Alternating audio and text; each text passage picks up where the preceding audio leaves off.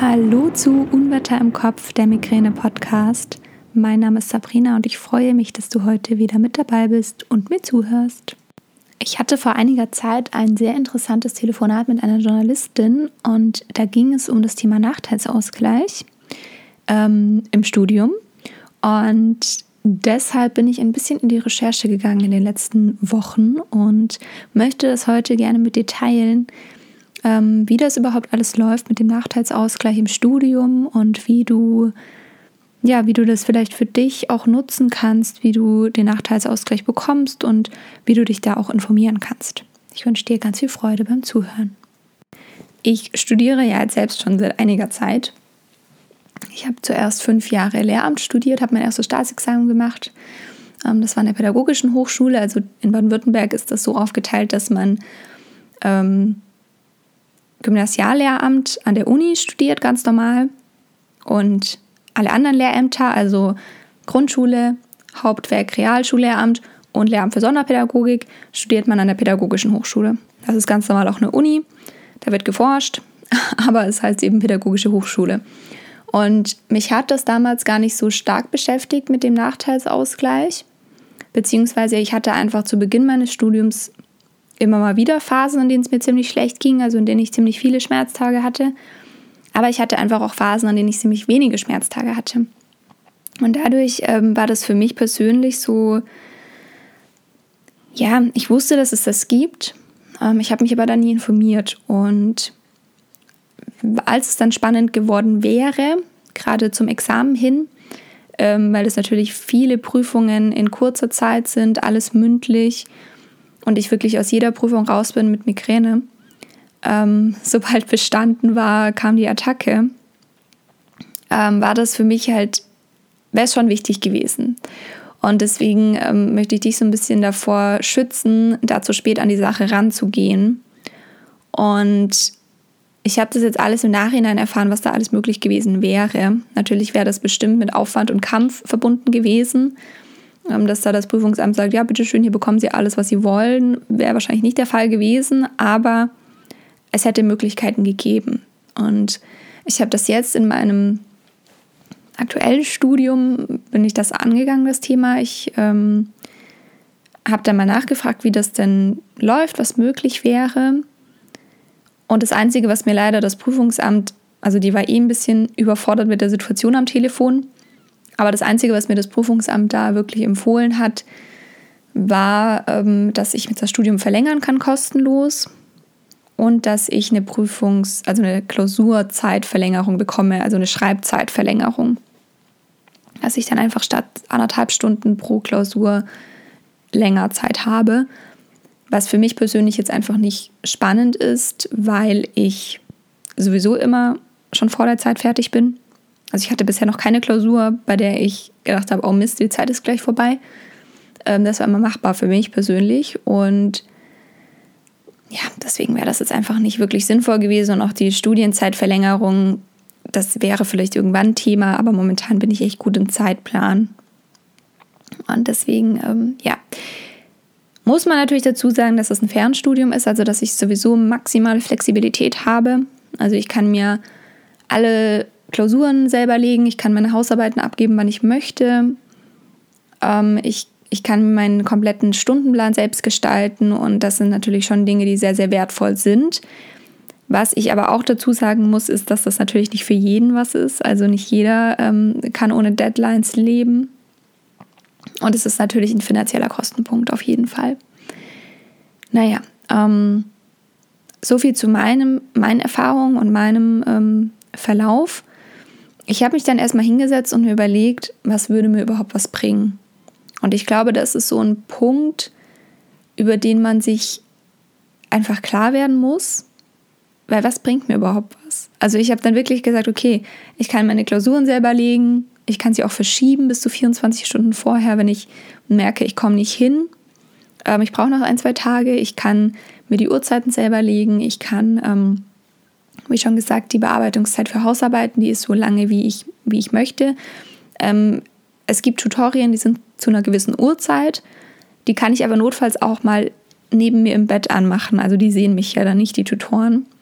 Und ja, das sind einfach solche Dinge, das, also jetzt momentan im Studium würde ich von mir behaupten, dass das alles passt. Deswegen bin ich das auch gar nicht angegangen, da ist mir der Aufwand gerade echt zu groß. Aber damals im Lehramtsstudium, da hätte mir ganz, ganz viel von dem, was es gibt, was gebracht. Und deswegen kann ich dir wirklich nur ans Herz legen, informiere dich da und schau, was dir gut tut. Ähm, prinzipiell ein Nachteilsausgleich im Studium, das kann jeder oder jede mit Beeinträchtigung. Es darf niemand benachteiligt werden. Das ist im Grundgesetz verankert, das ist auch im Hochschulrahmengesetz verankert. Und ähm, es geht hier vor allem, also von was im Internet immer gesprochen wird, sind diese chronischen Erkrankungen und ähm, das Thema ähm, Schwerbehinderung. Du brauchst aber keinen Schwerbehindertenausweis, um einen Nachteilsausgleich zu bekommen. Wenn du dann einen guten Arzt oder eine gute Ärztin hast, die der dir was schreibt, dann, ähm, dann passt das. Also du kannst dieses Gutachten einreichen und ähm, dann, dann ist es auch okay. Also du brauchst nicht diesen, diese amtliche Schwerbehinderung oder generell keinen amtlichen Grad der Behinderung, der festgestellt wurde. Ist bestimmt von Vorteil, aber wie gesagt, es geht eigentlich eher darum, wie du beeinträchtigt bist im Studium und was dir da von ärztlicher Seite aus empfohlen und geschrieben wird. Ähm, es gibt vom Studentenwerk, die haben ja überall ihre, ihre Sitze, ähm, eine Beratung. Die kannst du auch in Anspruch nehmen. Ich weiß jetzt gerade nicht, wie das mit Corona momentan läuft, aber informiere dich da einfach mal auf der Seite. Und oft haben auch die Hochschulen direkt einen Behindertenbeauftragten oder eine Behindertenbeauftragte, die du einfach äh, kontaktieren kannst. Also die Beauftragten, die sind da, ich weiß nicht, wie oft die da sind, aber die haben normalerweise eine Homepage und äh, da kannst du dich informieren und kannst einen Termin ausmachen, kannst eine E-Mail hinschreiben und dann läuft das. Ähm, zum Antrag, also wie gesagt, es muss nicht diese Schwerbehinderung festgestellt sein. Ähm, ich würde im ersten Gang immer das Prüfungsamt anrufen, so wie ich es jetzt auch bei mir im Studium gemacht habe und habe mich da einfach informiert, wie das Vorgehen wäre. Und bei mir an der alten Hochschule, da war es zum Beispiel so, dass man zum Behindertenbeauftragten bzw. der Behindertenbeauftragten, weiß jetzt gerade nicht, ob es Mann oder Frau ist, ähm, hingehen musste. Man musste ähm, bei ihr eben diesen Termin ausmachen bei ihm.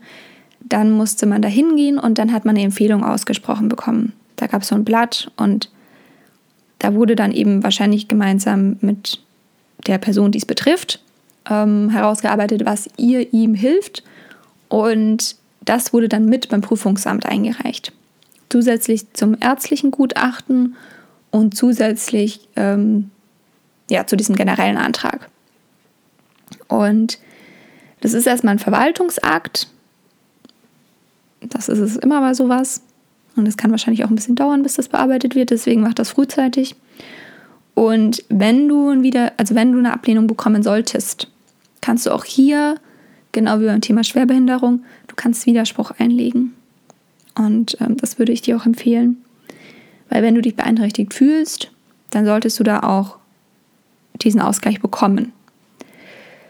Ja, das zu dem Thema. Ähm, also prinzipiell ist es meistens nicht ganz so wild, das zu beantragen. Du musst halt dieses Gutachten vom Arzt dir holen oder von deiner Ärztin und dann diesen Antrag einfach stellen und abwarten, was passiert. Ähm, Vielleicht ist es für dich auch noch spannend, was du überhaupt für Vorteile haben kannst. Da findest du auch auf, dem Student, auf der Seite vom Studentenwerk ähm, ganz viele Infos. Ähm, um da mal ein paar zu nennen, also ein bisschen was hast du schon gehört.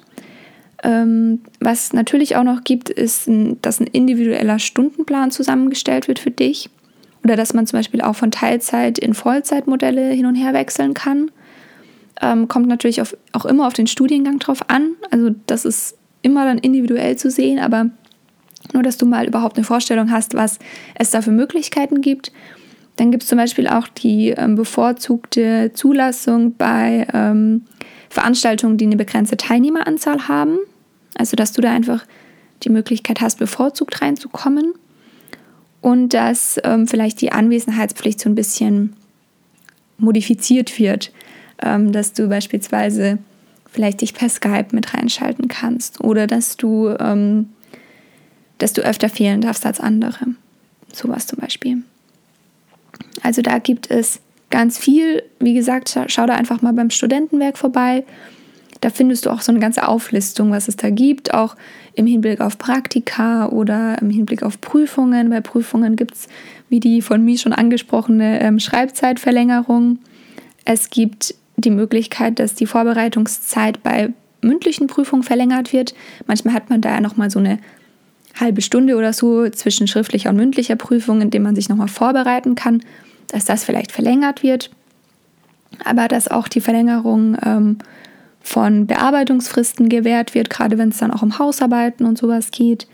Ähm, und dass diese Prüfungsballungen entzerrt werden. Also wenn du eine Phase hast, in der, weiß ich nicht, zehn Klausuren geschrieben werden, ähm, dass dann das nicht wirklich jeden zweiten Tag passiert, sondern dass das vielleicht irgendwie entzerrt wird. Das wäre bei mir wahrscheinlich spannend gewesen bei den Examensprüfungen, bei den mündlichen, weil ich hatte zum Beispiel einmal den Fall, dass ähm, ich zwischen einem, zwischen zwei Fächern nur eine Woche Zeit hatte und ich bin aus der einen Prüfung raus, die war donnerstags. Da bin ich dann mit Migräne raus, da war der Tag gelaufen, der nächste war auch gelaufen.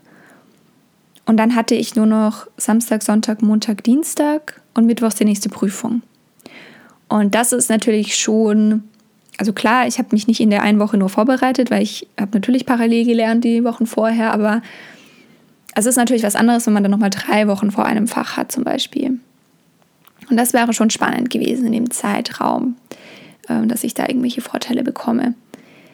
Ja, ähm, generell hilft die, das Studentenwerk auch ähm, im Rahmen einer Sozialberatungs- und Studienfinanzierungsberatungsstelle. Also wenn du Probleme hast mit der Studienfinanzierung und so weiter, da kannst du dich auch an das Studentenwerk wenden.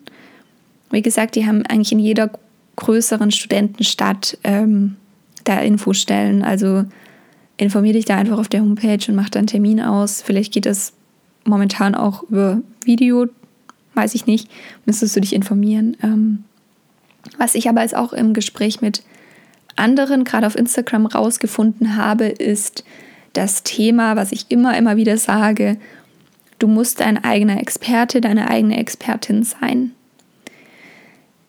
Du musst die Verantwortung für dich übernehmen, für deine Gesundheit, du musst für dich selber kämpfen, das nimmt dir niemand ab. Und ähm, das ist auch in diesem Thema der Fall. Ähm, ich habe mit ganz vielen geschrieben darüber und viele haben mir berichtet, wie es bei ihnen läuft. Und was ich da jetzt so ein bisschen für mich rausgehört habe, ist, dass viele das ganz individuell mit ihren Dozenten besprechen. Also, dass da dann einfach hingegangen wird und zur Dozentin, zum Dozent der Lehrveranstaltung und da einfach gesagt wird, hey, wir gehen so und so. Ähm, es gibt auch welche, die zum Beispiel nicht in der großen Gruppe die Klausur schreiben mussten, sondern dass sie in einen extra Raum gegangen sind und da konnten sie dann auch gerade diese Lichtverhältnisse selber anpassen, also ob sie das Licht anmachen, ob sie das Licht ausmachen, ob sie vielleicht das Rollo ein bisschen runter machen oder sowas. Ähm, es gibt da viele verschiedene Möglichkeiten und Wege. Ich glaube, das muss immer wahnsinnig individuell gesehen werden, also auf das Studium gesehen, auf die Prüfungsgestaltung gesehen und auch auf den Stundenplan gesehen. Also ich glaube jetzt nicht, dass ich da, dir da jetzt ähm, die ultimativen Tipps mitgeben kann, sondern dass du da für dich der, der Experte, die Expertin wirst und auch für dich einfach entscheidest, okay, das tut mir gut, das würde mir was bringen, ich gehe mal zur Beratung und spreche mit der Frau oder dem Herrn darüber.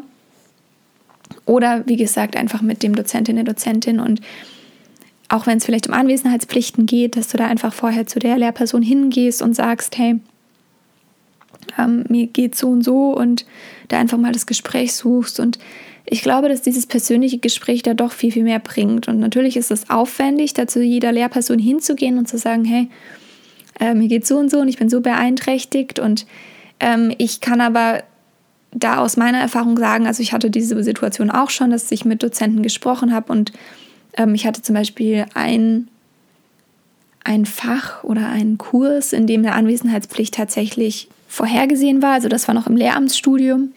Und ähm, wir hatten eigentlich generell keine Anwesenheitspflicht. Das war schon ziemlich gut.